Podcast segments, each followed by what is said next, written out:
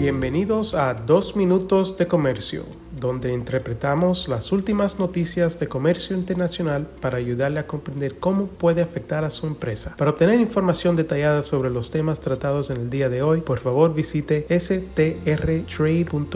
Hoy es martes, es 9 de enero de 2024 y yo soy Álvaro Ferreira, consultor independiente con Sandler, Travis Rosenberg. Hoy me gustaría ponerles al día sobre un asunto que tratamos el año pasado, que son una serie de restricciones adicionales adoptadas por el Estado de California que podrían tener repercusiones significativas sobre ciertas importaciones de Latinoamérica y de otras regiones. Estas restricciones se convirtieron en ley estatal el pasado mes de octubre y se aplicarán a partir del 1 de enero de 2027.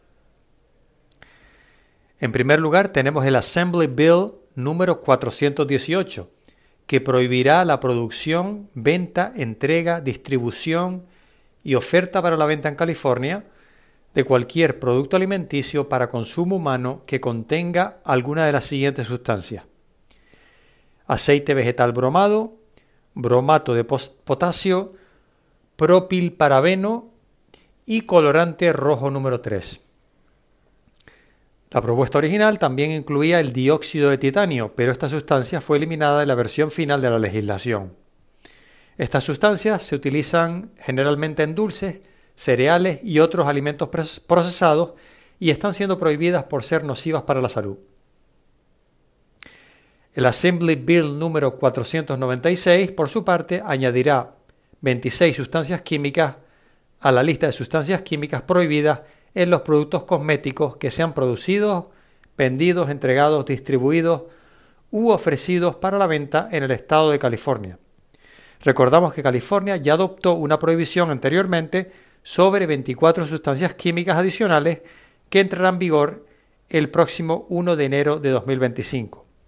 El objetivo de esta legislación es prohibir muchas de las sustancias químicas que ya están prohibidas en la Unión Europea.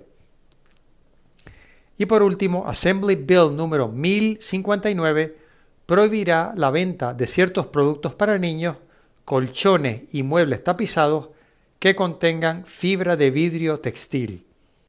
Por el contrario, el gobernador de California, Gavin Newsom, vetó dos proyectos de ley aprobados también por el Congreso de California que hubieran prohibido la producción, venta, entrega, distribución y oferta para la venta en el comercio de California de productos de limpieza con sustancias PFAS añadidas intencionalmente o por encima de ciertos límites, además de la compra y venta de césped artificial u otras superficies sintéticas similares al césped que incluyeran en su composición sustancias PFAS.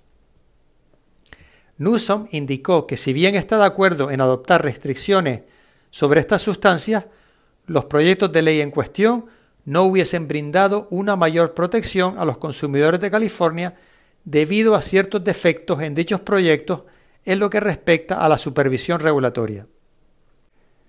Recuerden que las restricciones que sí fueron aprobadas entrarán en vigor el próximo 1 de enero de 2027 y que restricciones sobre varios otros productos también entrarán en vigor en los próximos años, no solo en California, sino también en estados tales como Nueva York, Colorado, Minnesota, Oregón, Washington y Maine. No duden en contactarnos si tienen alguna duda sobre cualquier restricción o requisito que pueda afectar a sus productos en los Estados Unidos, tanto a nivel estatal como a nivel federal. Un muy cordial saludo. Con profesionales en nueve oficinas, Sandler Travis Rosenberg es la firma de abogados más grande del mundo dedicada a asuntos legales de comercio internacional, aduanas y exportación. Este podcast es exclusivamente para fines informativos y no constituye un servicio legal. La contratación de un abogado es una decisión importante que no debe estar basada solamente en publicidad. Pídanos que le enviemos información gratuita por escrito sobre nuestras cualificaciones y experiencia. Envíenos un correo a strespanol.strtrade.com.